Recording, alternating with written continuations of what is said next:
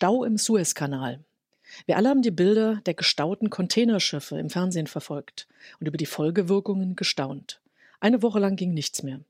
Der Stau hat sich schon lang aufgelöst, aber die Folgen waren lang spürbar.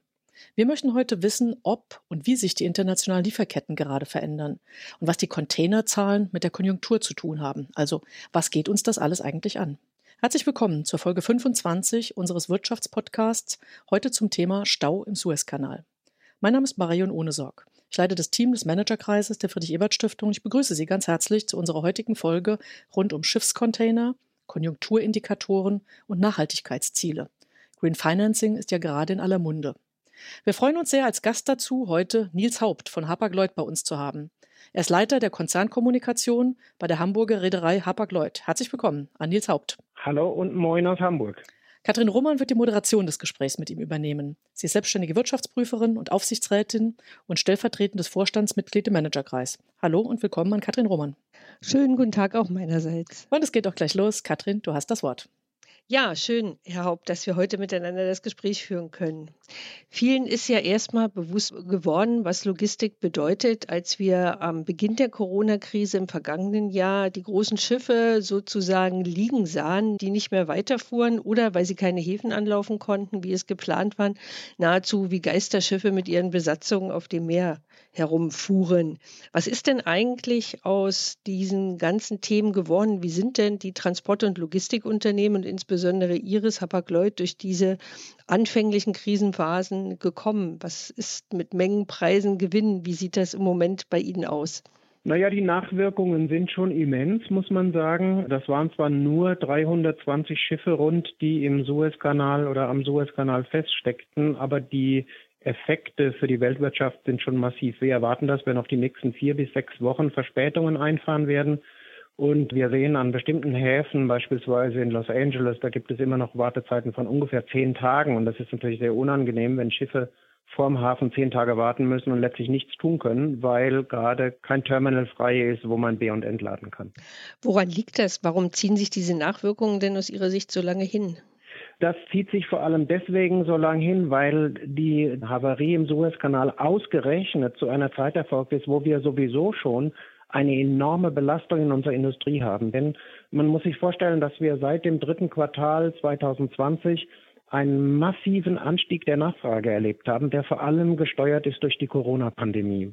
Warum ist das so? Wir sehen insbesondere eine unglaubliche Nachfrage aus den USA und aus Europa vor allem nach Konsumgütern. Das hängt damit zusammen, dass viele Menschen seit einigen Monaten die meiste Zeit zu Hause verbringen, weil sie nicht im Büro arbeiten können und jetzt in dieser Zeit die Wohnung oder das Haus verschönern, sich Geräte anschaffen. Wir sehen vor allem, dass im Bereich von Sportgeräten, also Fahrräder, ist ein unglaublich nachgefragtes Produkt, aber auch sowas wie Yogamatten, Rudermaschinen, Laufbänder. Wir sehen im Unterhaltungsbereich zum Beispiel das Thema Fernseher, das Thema Videokonsolen, VR-Brillen, wir sehen es im Bereich Küchenverbesserung, also äh, ob das Rührmaschinen, Kaffeemaschinen, ob das aber auch Spülmaschinen, Waschmaschinen, Trockner. Wir sehen es im Bereich Do-it-yourself, also von Sägen über Bohrer, über Farben, Lacke, Tapeten. All das ist im Moment in den Containern und äh, das hat für massiven Anstieg der Nachfrage gesorgt. Und letztlich im Moment sind alle Schiffe aus Asien nach USA oder nach Europa rappelvoll.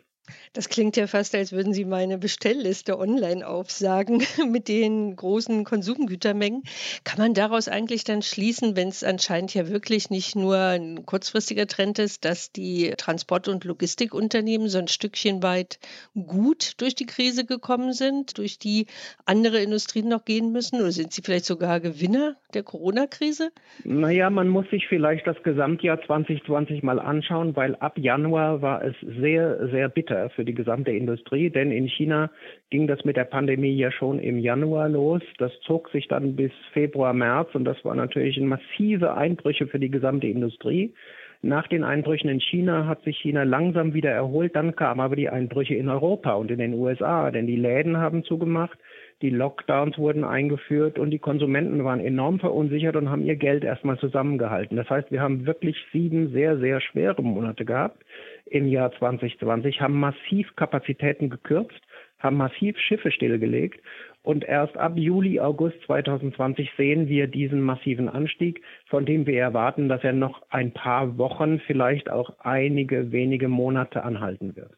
Diese hohen Frachtraten für Container und diese ganzen hohen Nachfragen, die Sie eben beschrieben haben, die da ja eigentlich die Ursache für sind, kann man das als Frühindikator für konjunkturelle Entwicklungen sehen in den nachfragenden Ländern, zum Beispiel eben Europa und USA, wo jetzt doch die Konsumnachfrage anscheinend ja so hoch anzieht? Lässt sich daraus ein Trend ablesen?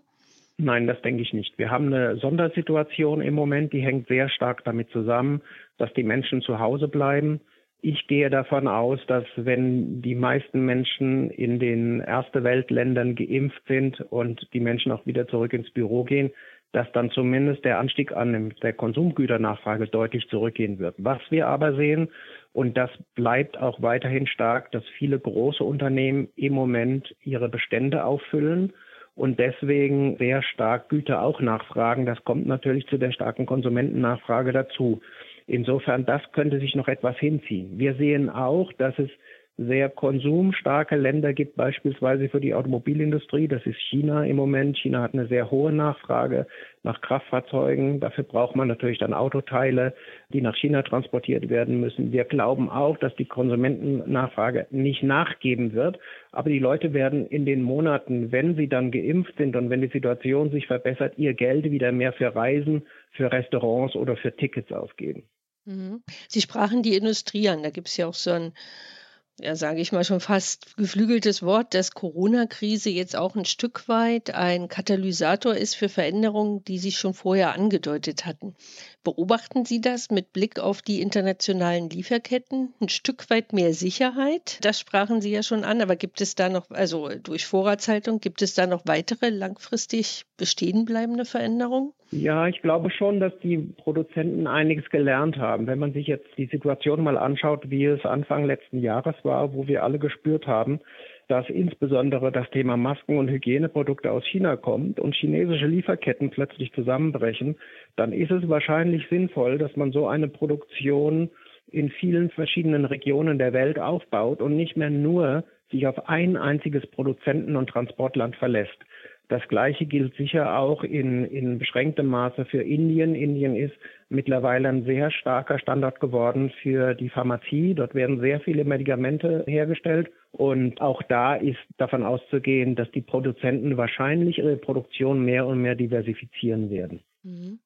Ein Trend, der so langsam wieder im Kommen ist, ist ja die Frage Klimawandel und letztlich auch die Frage nachhaltiges Wirtschaften, Sustainability, auch im Prinzip von Finanzagenturen sehr stark nachgefragt. Und Ihr Unternehmen hat ja gerade eine entsprechende Unternehmensanleihe aufgelegt. Welche Rolle spielt das Green Financing eigentlich für Sie, für Ihr Unternehmen und welche konkreten Ziele verbinden Sie damit? Das ist zum ersten Mal, dass wir das gemacht haben und ich gehe davon aus, dass es auch nicht das letzte Mal war. Denn mhm. wir versuchen natürlich auch, wie viele andere Unternehmen, unsere Nachhaltigkeitsaktivitäten auf viele verschiedene Bereiche auszudehnen. Das fängt natürlich insbesondere an, wenn wir darüber reden, welchen Treibstoff wir tanken und wie viel CO2-Emissionen wir haben. Und da wir jetzt da einen ganz besonderen Schwerpunkt drauf haben, werden wir in den nächsten Monaten viel mehr auf das Thema Flüssiggas setzen und haben entsprechend auch Schiffe bestellt.